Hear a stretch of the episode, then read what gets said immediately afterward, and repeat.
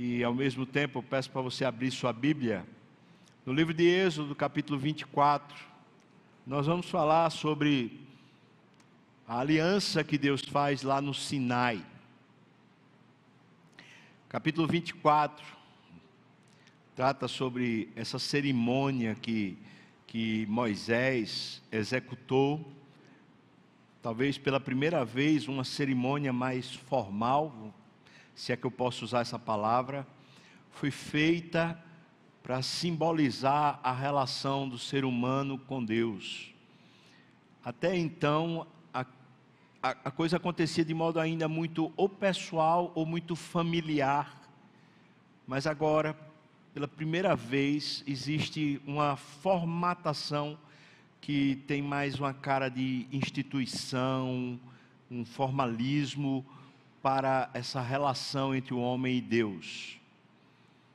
No livro de Êxodo, assim como também o restante do Pentateuco, nós vamos encontrar essa passagem, essa transição entre aquele sistema de relação que o homem tinha com Deus de forma muito é, como eu vou dizer, de forma muito pessoal, aquela coisa muito sem, sem norte, sem orientação, e passa, faz uma transição para que depois, depois da lei, depois do deserto, eles saibam exatamente como é que deve funcionar essa relação com Deus.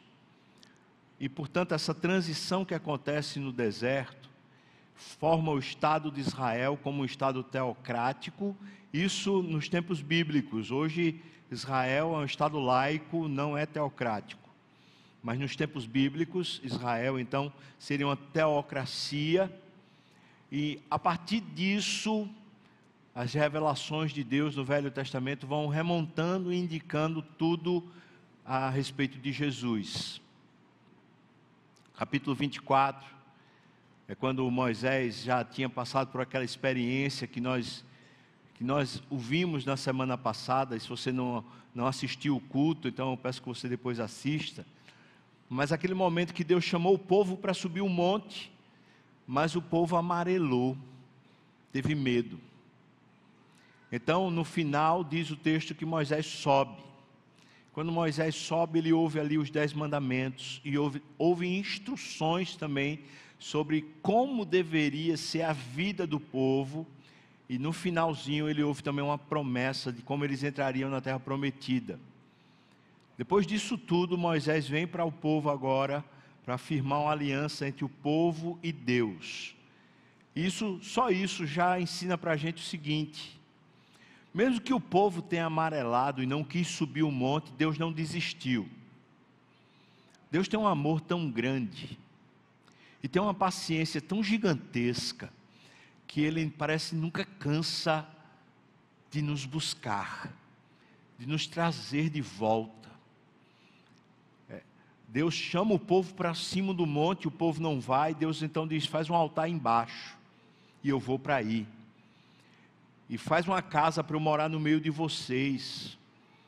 E como se isso não bastasse, Ele mesmo vem em forma humana depois em Jesus Cristo e se torna Deus Emanuel, Deus conosco.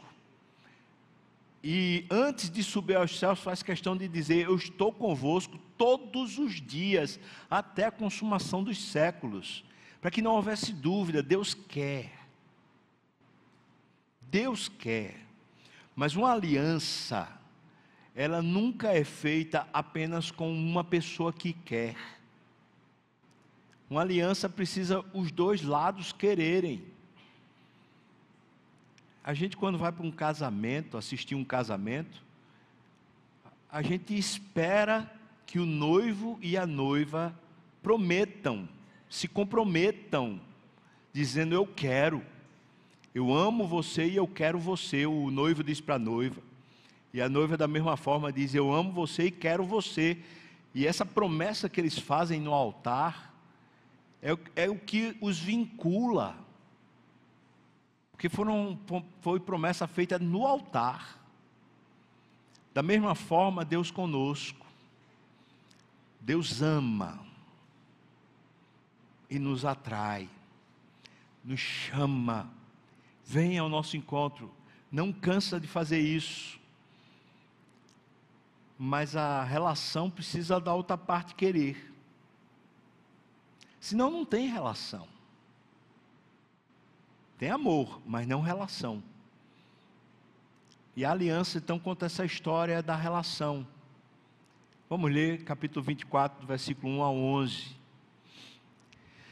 Disse também Deus a Moisés: Sobe ao Senhor, tu e Arão, e Nadab, e Abiú, e setenta dos anciãos de Israel, e adorai de longe. Só Moisés se chegará ao Senhor, os outros não se chegarão, nem o povo subirá com ele. Aqui está Deus fazendo um convite, versículos 3 até o versículo 8, tem como se fosse um interregno entre o convite e a ida daqueles 74 para lá para o cimo do monte. Versículo 3 diz: Veio, pois, Moisés e referiu ao povo todas as palavras do Senhor e todos os estatutos. Então todo o povo respondeu a uma voz e disse: Tudo o que falou o Senhor, nós faremos. Versículo 4. Moisés escreveu todas essas palavras do Senhor e, tendo se levantado pela manhã de madrugada, erigiu um altar ao pé do monte, doze colunas, segundo as doze tribos de Israel, e enviou alguns jovens dos filhos de Israel, os quais ofereceram ao Senhor holocaustos, ofertas queimadas e sacrifícios pacíficos de novilhos. Moisés tomou a metade do sangue e o pôs em bacias e a outra metade ele já derramou sobre o altar, aspergiu sobre o altar. Tomou o livro da aliança que ele acabara de escrever e leu ao povo. E eles disseram: Tudo o que falou o Senhor faremos e obedeceremos a promessa do povo. Então tomou Moisés aquele sangue e o aspergiu sobre o povo e disse: Eis aqui o sangue da aliança que o Senhor fez conosco a respeito de todas estas palavras. Vocês disseram que iam obedecer. E subiram, agora sim, versículo 9: E subiram Moisés e Arão, e Nadab e Abiú, e setenta dos anciãos de Israel, e viram, não é emocionante? E viram o Deus de Israel, sob cujos pés haviam como uma pavimentação de pedra de safira, que se parecia com o céu na sua claridade. Ele não estendeu a mão sobre os escolhidos dos filhos de Israel, porém eles viram a Deus e comeram e beberam. Aleluia. Amém. Vamos orar, irmãos. Senhor, abra também, por favor, os nossos olhos para vermos nosso entendimento, Pai. E da maneira como esse momento lá em Israel foi tão significativo, também para nós seja significativo hoje. Eu te peço, Senhor, no nome de Jesus. Amém e amém.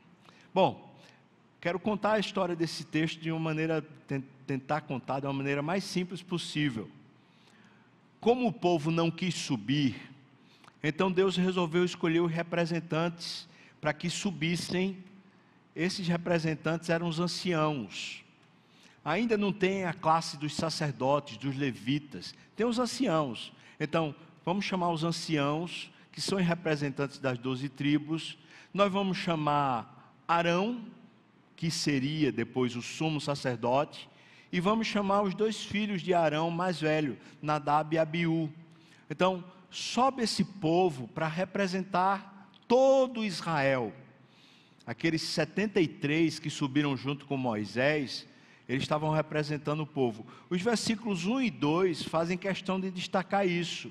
Veja que o versículo 1 diz que é Deus quem manda subir. Manda subir Arão, Nadab, Abiú e 70 dos anciãos mas diz para eles o seguinte: vocês vão ficar de longe, porque só quem vai entrar mesmo na nuvem lá, e no fogo, e na glória de Deus, vai ser Moisés. Mas isso é outra história que fica depois, que é justamente naquele período que Moisés entra e ele passa 40 dias e 40 noites lá, sem comer, sem beber, absolutamente nada. A Bíblia é muito clara, pelo menos em quatro vezes ela diz isso: que Moisés nada comeu e nada bebeu durante 40 dias, face a face com Deus lá no monte. Mas aqui, não é esse momento ainda de Moisés estar recebendo toda a escritura do Pentateuco. Aqui é o momento do povo, da comunidade, celebrar essa relação com Deus. Aqui já eu queria, pelo menos, aprender com você. Às vezes, quando a gente não quer, Deus usa pessoas para nos representarem. Mas isso precisa ser passageiro. E quando eu estou falando isso, eu não estou nem falando como se a gente fosse sacerdote do outro.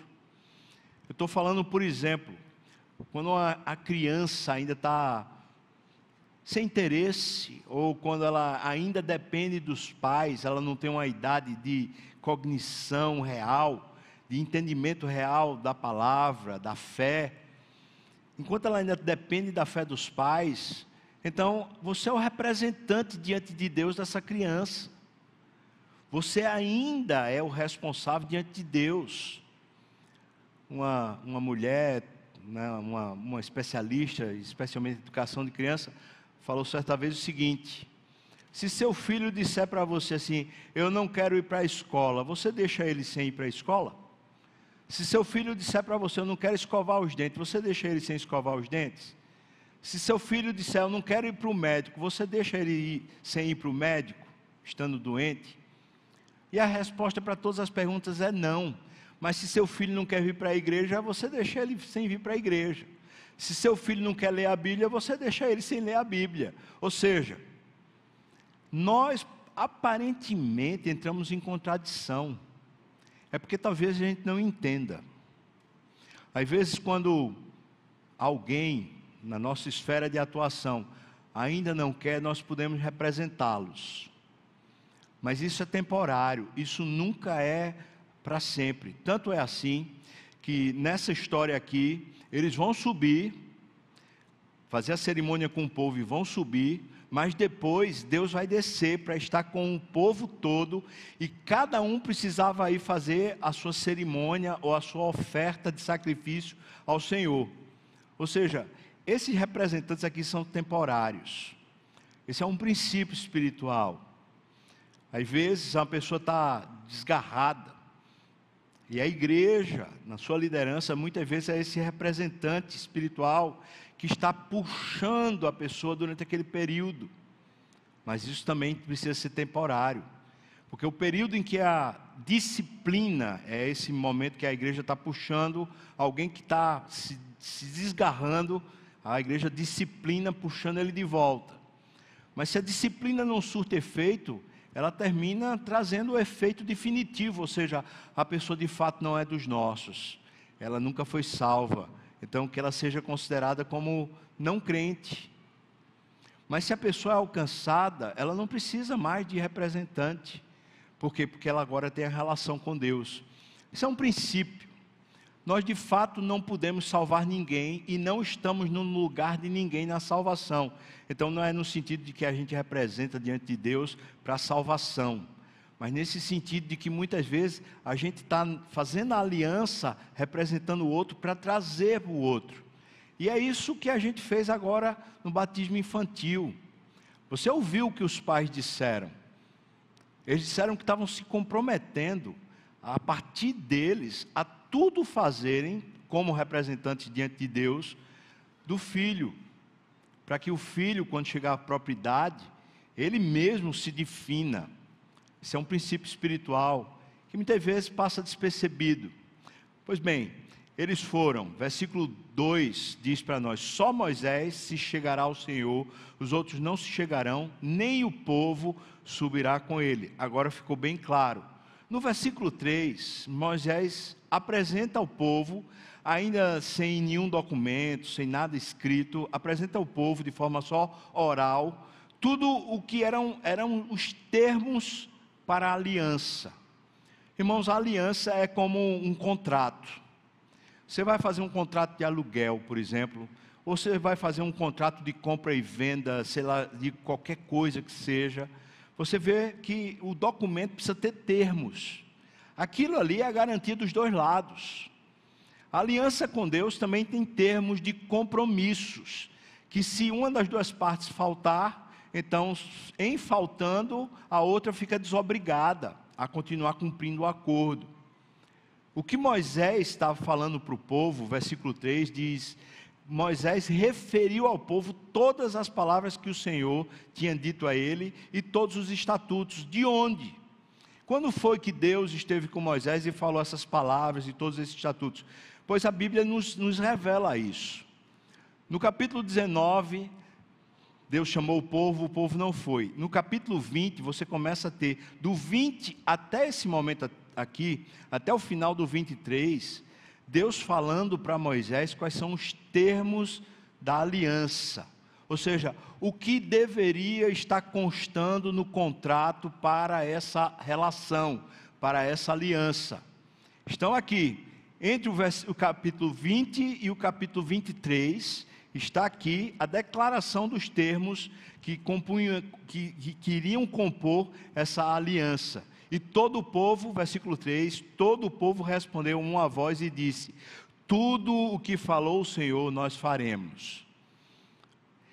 Aqui foi muito informal, foi, foi como se fosse aquele momento de aconselhamento para o casamento. Olha, o casamento é sério, você não vai poder separar, você está assumindo um compromisso para o resto da sua vida, você tem certeza que você quer, e aí os noivos ainda não estão no altar, chega e diz assim: Ah, é isso que eu quero mesmo, é isso que eu quero mesmo. Pois bem, quando você chegar ao altar, você vai ter que fazer votos, declarações, declarações que, que comprometam a sua vida. Senão você não está casado. Se não houver um comprometimento, você não está casado. Então, o que Moisés está fazendo com o povo é: olha, a aliança precisa desses requisitos. Aí o povo disse: a gente quer. Ah, vocês querem? Então vamos para a cerimônia agora. É o que a gente encontra depois. A gente encontra aqui nos versículos 4 a 6, justamente a cerimônia acontecendo. Mas o que era que que compunharia esse documento. O texto nos diz aqui no versículo 4, veja aí, o versículo 4 das Escrituras diz: Moisés escreveu todas as palavras do Senhor. E aí ele se levantou de madrugada e erigiu um altar. Bom, a gente lendo assim logo de, de, de, supetão, parece que ele falou com o povo, o povo disse, nós queremos, aí ele passou a noite toda escrevendo, de manhã, logo de madrugada, se levantou e erigiu um altar. Não é bem assim. O que é que é, o, qual, é, qual era o conteúdo disso? Eu vou falar de termos bem gerais agora, irmãos, porque senão a gente vai gastar muito tempo para destrinchar isso. Mas os dez mandamentos, logo no capítulo 20, versículos 1 a 17, seria a identidade do povo. Vocês são um povo diferente. Vocês foram tirados do Egito. Agora vocês têm um único Deus. Vocês são desse Deus e esse Deus é de vocês. Então os dez mandamentos já apresentam a identidade do povo, povo diferente de todas as outras nações. Que alguém vai dizer que é o código moral, e é, mas é muito além de uma questão só de moralidade. Esse aqui é o termo daquilo que é o conteúdo interior do povo. O povo que é da aliança tem os dez mandamentos como uma palavra de Deus interior, não fora, como regras, mas interior. Bom, no discipulado a gente explica isso de uma maneira muito maior. Mas depois que ele acaba de falar os dez mandamentos, Deus fala para Moisés uma série de leis que não são necessariamente leis religiosas muitas são leis civis, muitas são leis sobre relacionamentos, como tratar as pessoas, leis para resolver questões de brigas, de desavenças. Ou seja, Deus está educando o povo na ética. Diga comigo, ética. Existe uma ética bíblica. Existe um padrão de comportamento bíblico.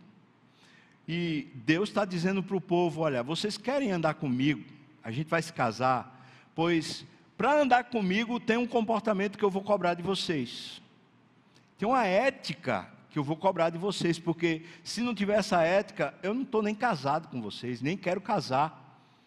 Então, primeiro, Deus, Deus tratou da moral, se é que a gente pode usar assim os dez mandamentos, ou seja, vocês são diferentes, esse é o caráter de vocês. Depois de falar do caráter, Deus agora falou da ética. Vocês têm um comportamento diferente. E o terceiro aspecto dessa, desse termo de casamento, o terceiro aspecto é uma promessa. Deus se compromete já de pronto, dizendo o seguinte: Eu vou levar vocês até a terra prometida. Todos os inimigos de vocês eu vou vencer. E vocês lá vão ter uma vida próspera. Eu me comprometo com isso.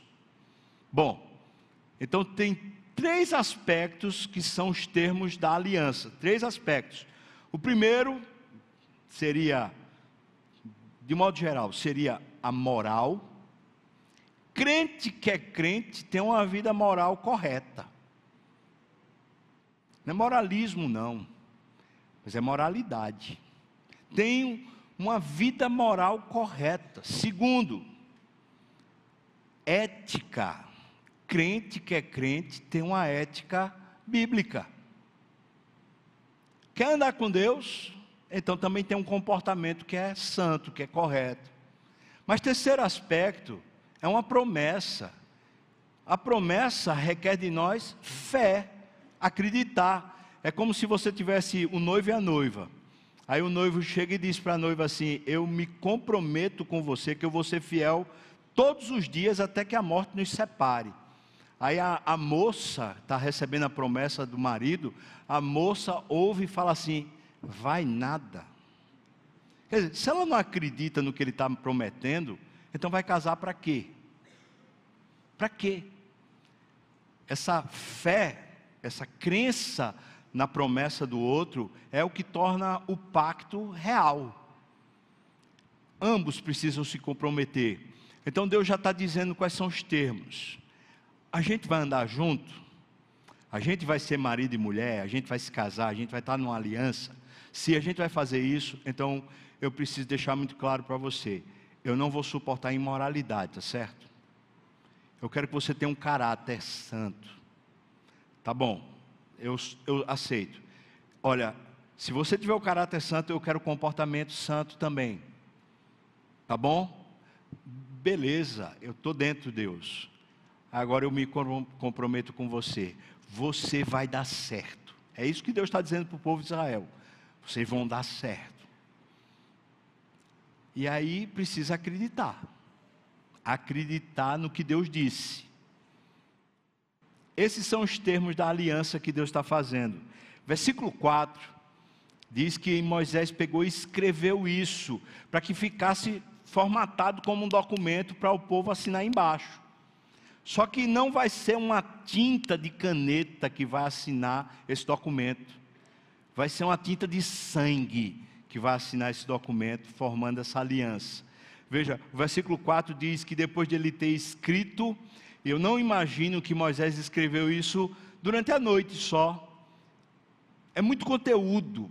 Então ele deve ter passado um pouco mais do que uma noite para escrever tudo isso. Estando pronto o escrito lá, que era o documento formatado agora para a relação acontecer, então ele vai lá e erige um altar. A aliança é feita no altar. Porque a vida do crente é feita no altar. O crente, ele não fica longe do altar nem um dia da sua vida. Se ele, se ele se distancia do altar, ele deixa de ser crente. Então a aliança ela é feita no altar, não como uma cerimônia, mas como uma vida litúrgica, uma vida de fé, uma vida de serviço a Deus. Então, tudo bem. Ele faz um altar e diz o texto que ele, além de fazer o altar, ele pega e forma doze colunas. Isso vai ser um marco na história de Israel até hoje. Vez por outra, quando você está em Israel passando ali, você vê as colunas de pedras dentro de casa, às vezes num terreno, 12 colunas de pedra, 12 colunas de pedra. Ou seja, eles continuam fazendo isso até hoje. É uma representação do grupo todo. Moisés pega e faz as 12 colunas ali, representando todo o povo de Deus através daquelas pedras. Versículo 5. Ele envia, isso quer dizer que aqueles aqueles jovens ali estão junto dele, ele envia jovens dos filhos de Israel, e esses jovens, veja que não são sacerdotes, não é Arão, não é Nadab, não é Abiú, não são os anciãos, os jovens, eles vão lá e oferecem sacrifícios ao Senhor. Tem duas, duas palavras que esse texto fala sobre sacrifício. Diz que eram holocaustos eram sacrifícios pacíficos. A palavra holocausto quer dizer que é uma oferta queimada. E sacrifício pacífico quer dizer que eram sem obrigação. Aqui não é ainda o sacrifício para tirar a culpa do pecado, não é um sacrifício expiatório. Mas aqui é um sacrifício da aliança. A aliança você faz porque você quer. É voluntário. Ninguém tem a obrigação de ir para o altar se comprometer. Não é compulsivo, não tem nada lhe obrigando a se comprometer com Deus, nada. Nada. Deus convida, Deus quer, Deus ama, Deus atrai, Deus chama, mas você faz se você quiser. O compromisso com Deus é seu. É seu e só seu esse sacrifício que é feito aqui pelos jovens, esse sacrifício aqui, ele demanda isso. Esse tipo de oferta, que era chamada essa oferta queimada, você rasgava a jugular do animal, colhia o sangue, e depois você pegava o animal, claro que tirava a pele do animal, e você colocava o animal sobre o fogo. Às vezes queimava o animal todo, até virar torresmo ou muitas vezes, era o que se fazia, pegava partes do, do animal, deixava parte do animal queimar até virar cinza, e a outra parte era dada ao ofertante e ao sacerdote. Nesse caso, não tem sacerdote ainda, ou seja, então, como vai ser? O texto parece apresentar para nós. Não era para o povo isso, e o texto nos diz aqui no versículo 5 que eram novilhos. Sabe o que foi que aconteceu, irmãos? Sem nenhuma falta de reverência aqui. Aconteceu foi um churrascão. Aqueles jovens começaram a trazer das suas casas os novilhos, e eles mesmos iam lá e sacrificavam, representando sua família e eles se comprometiam, e aquele animal era colocado no fogo, e aquelas partes dos animais que, que eram para trazer para o ofertante, dividia com a sua própria casa, e todos então começaram a celebrar a aliança comendo a carne. Isso é igual o que eles fizeram para sair do Egito, comendo a carne do cabrito. Eles estão oficiando agora a, a cerimônia, a cerimônia, o pacto, a aliança. Versículo 6: Moisés tomou metade do sangue, pôs em bacias, reservou, e a outra metade ele aspergiu sobre o altar. Hebreus capítulo 9 diz que ele aspergiu também, derramou também sobre o livro da aliança. Isso aqui é muito importante, porque o conteúdo, os termos da aliança estão debaixo do sangue. Assim como o altar está debaixo do sangue, e o altar representa o próprio Deus. O livro representa a palavra de Deus, que são os termos da aliança, e o altar representa o próprio Deus, já estão banhados pelo sangue. Ou seja, essa cerimônia voluntária, como se Deus estivesse dizendo: Eu estou aqui porque eu quero. Eu não estou aqui por obrigação nem imposição, eu estou aqui porque eu quero. Ele aspergiu sobre o altar. Versículos 7 e 8, agora Moisés lê. Antes ele tinha citado, mas agora ele escreveu. Agora ele lê os termos de compromisso. E agora o povo respondendo que sim, ele asperge o sangue sobre o povo, para assim ele selar aquela aliança. Versículo 7 diz: E tomou o livro da aliança e o leu ao povo. E eles disseram: Tudo o que falou o Senhor, faremos e obedeceremos. O que é que eles estão dizendo? Nós vamos ter uma vida moral como Deus quer. Nós vamos ter uma ética como Deus quer. E nós vamos ter uma vida de fé. Nós vamos confiar no Senhor, que Ele vai cumprir o que Ele falou. Isso é a vida da gente como crente. Ou não? Quem é crente é assim. Nós vamos viver na, no poder do Senhor. Nós vamos viver essa aliança, uma vida moral correta. Nós também vamos ter uma ética correta. Vamos resolver os nossos problemas do dia a dia, as questiúnculas da nossa vida, a partir da palavra de Deus. Isso é a ética correta. Terceiro, nós vamos ter fé. O que Deus prometeu, nós vamos confiar até o fim. O povo está dizendo: tudo o que o Senhor falou, nós faremos, nós obedeceremos. Bom, se o povo está se comprometendo no altar, agora eles estão diante do altar, o altar já está melado de sangue, o livro já está melado de sangue, o documento já está assinado por Deus. Agora falta o povo assinar o documento.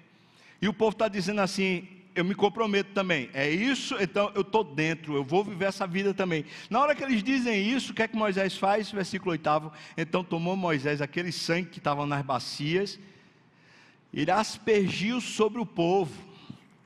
E aí disse: Eis aqui o sangue da aliança que o Senhor fez convosco a respeito de todas essas palavras.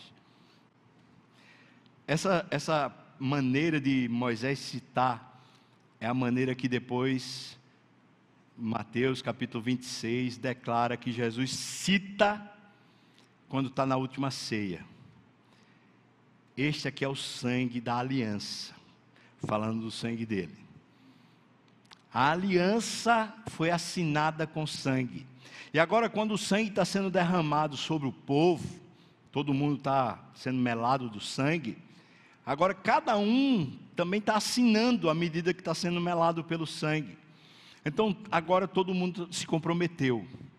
Agora todo mundo está junto. A cerimônia concluiu. Mas depois que acaba a cerimônia, o que é que vem? Depois que acaba a cerimônia do casamento, na Bíblia, o que é que vem? Vem as bodas. Depois vem a ceia, depois vem a refeição grande. E agora é o que vai acontecer. Versículo 9 a 11 diz: e subiram Moisés e Arão e Nadab e Abiú e setenta dos anciãos de Israel, ou seja, os representantes que estavam escolhidos por Deus para subirem. Agora eles sobem. Versículo 10. Agora eles veem o noivo. Viram a Deus, o Deus de Israel, sob cujos pés um pavimento como de pedra de safira, que se parecia com o céu na sua claridade. Irmãos, isso aqui é muito especial. A Bíblia diz para nós que a intimidade do Senhor é para aqueles que o buscam, para aqueles que temem o Senhor. Isso, isso é tão lindo. Se você diz eu quero, mas diz de verdade eu quero, você realmente se compromete com Deus. Deus chama você para você vê-lo. Então vamos celebrar. A vida deixa de ser essa vida religiosa, de obrigação. Eu tenho que fazer isso, eu tenho que fazer aquilo. Passa a ser uma vida olhando para Deus e celebrando. Louvado seja o nome do Senhor. Como é que está a sua vida espiritual, irmão? Hã? Deus está perto, Deus está realmente querido por você, ou para você sentir Deus longe. As circunstâncias conseguiram prejudicar tanto a sua fé, que você não consegue mais acreditar. Cadê seu ânimo? Cadê aquela vontade de estar com Deus? Bom, viram a Deus, mas aí veja que o versículo 10 diz que quando eles olharam para Deus, imediatamente o texto diz que a, a câmera muda o foco. Acabou de ver a face de Deus, aí muda o foco para ver o pé, para ver o piso. diz que o piso era como se fosse uma pedra de safira. O que parece demais com a declaração lá de João no Apocalipse, quando diz que viu o trono de Deus e no, no, na base do trono o que tinha lá era como um mar de cristal, de vidro transparente. Essa era a claridade do céu que diz o texto aqui para nós. Ou seja, eles estão vendo a Deus. Mas o texto não vai falar como Deus é, porque Deus é espírito. Isso é tão tremendo, porque depois nem Moisés vai poder ver. Nem Moisés depois, quando, ele, quando Deus vai se sentar lá com o povo e a tabernacular com ele, nem Moisés vai poder ver. Por quê? Porque isso é especial. Isso é muito especial, você precisa estar debaixo do sangue de Jesus para poder entrar e poder ver, e, mas para estar assim, lá na intimidade, você precisa querer. Você precisa querer. Versículo 11: Deus não estendeu a mão sobre os escolhidos dos filhos de Israel, ele mesmo tinha escolhido, Porém, eles viram a Deus, comeram e beberam. Houve a festa agora pós cerimônia. Eles estão comendo e estão bebendo. Algumas perguntas aqui para a gente pensar. Quem levou a comida? Eles subiram o monte levando comida para celebrar lá com Deus? Deus participou? Deus se sentou com eles e comeu também? Como é que foi esse momento aqui?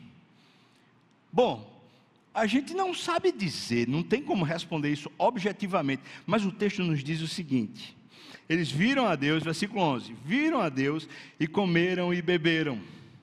Ou seja, de alguma maneira Deus realmente estava participando. Se estava comendo ou não estava comendo, se estava bebendo, se não estava bebendo, isso pouco importa. O que é que diz o texto que diz que tinha tudo, todos os elementos para haver a celebração. E quando eles finalmente viram a Deus, por mais que o que eles estavam vendo debaixo nos pés de Deus fosse assim, meu Deus, fosse tão maravilhoso, você vê como um, uma pedra de safira com um brilho do céu, meu Deus, isso deve chamar tanta atenção, e por mais que fosse lindo e maravilhoso o que está nos pés, eles estão olhando é para Deus, porque isso é o que satisfaz, que coisa maravilhosa, agora eles estão celebrando, porque a vida do crente, por mais que tenha esses elementos, vida moral, tem também essa vida é, ética, essa postura, esse comportamento, por mais que também tenha a fé, a vida do crente, por mais que seja isso que compõe a vida do crente, o que anima o crente é a presença de Deus.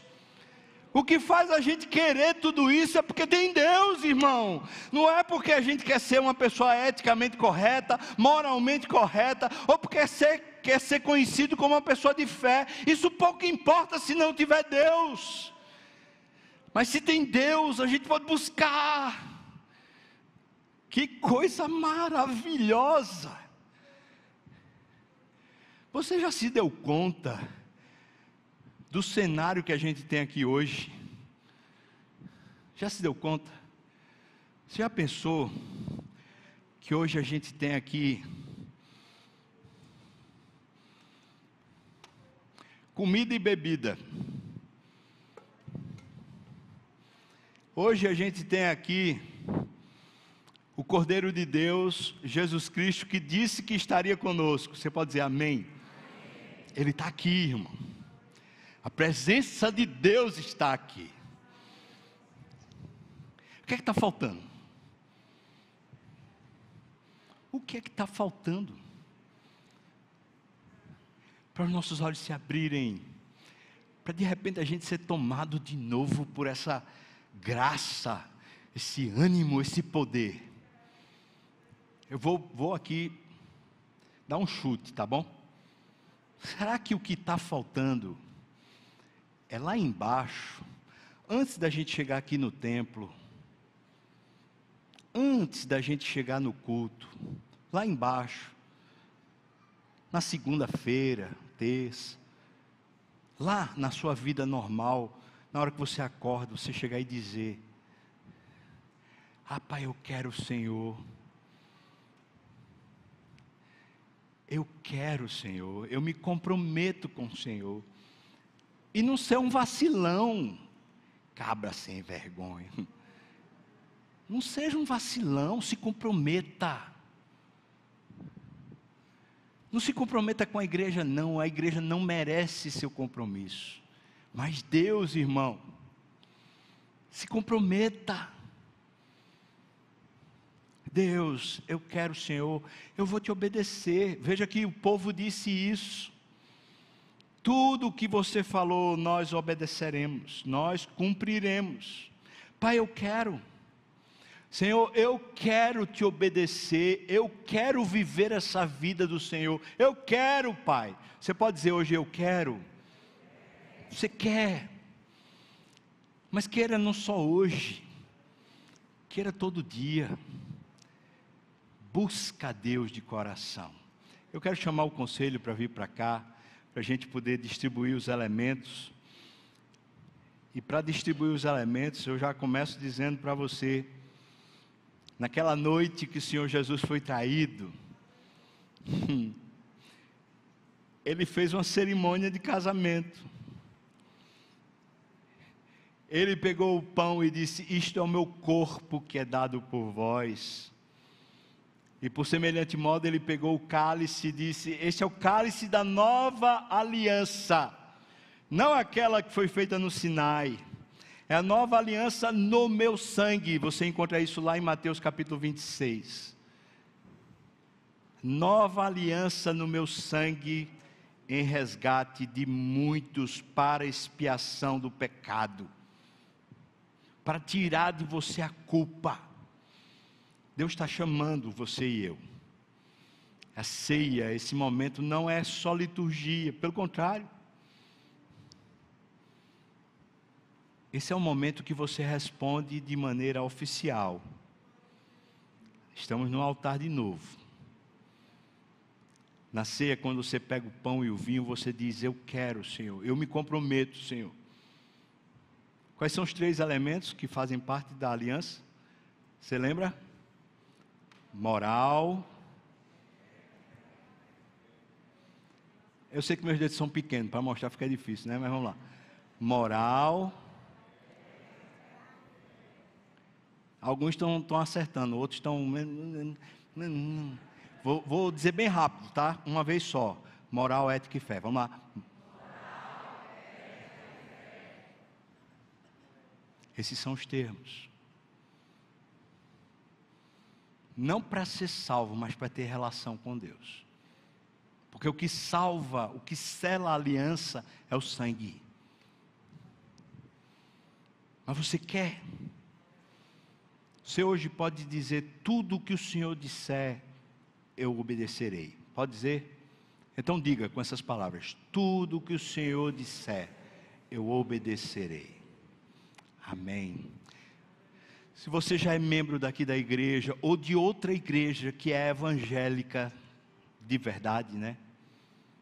Você está em paz, em paz com a igreja, em paz com a liderança, em paz com Deus. Eu quero convidar você a esse momento tão especial.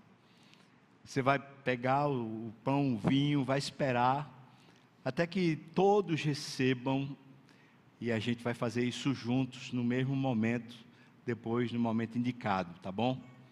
Se você está aqui hoje e você ainda não é membro, talvez você ainda não entendia, ou talvez você tivesse dúvida se deveria assumir esse compromisso, mas hoje você diz: Eu quero, eu tenho certeza. Por favor, ainda não coma e não beba. Eu estou destacando aqui o ainda. Quando o presbítero passar por você, você vai falar com ele, por favor, eu quero participar, como é que eu faço para participar? E o presbítero vai lhe ajudar a entender isso e você poder participar na próxima ceia, quem sabe, no tempo do Senhor. Vamos orar. Senhor, não há alegria maior na vida do que essa relação contigo, Pai. Isso faz tudo ter significado, sabor, cor, beleza, tudo fica pleno, Senhor. Muito obrigado pelo sangue do teu filho que nos purifica de todo pecado. Agora, Pai, abençoa esse momento para que nos corações, na vida de cada irmão e irmã que participar, seja um momento de recuperação, de ânimo, de fortalecimento espiritual, edificação da tua igreja. No nome de Jesus. Amém e amém.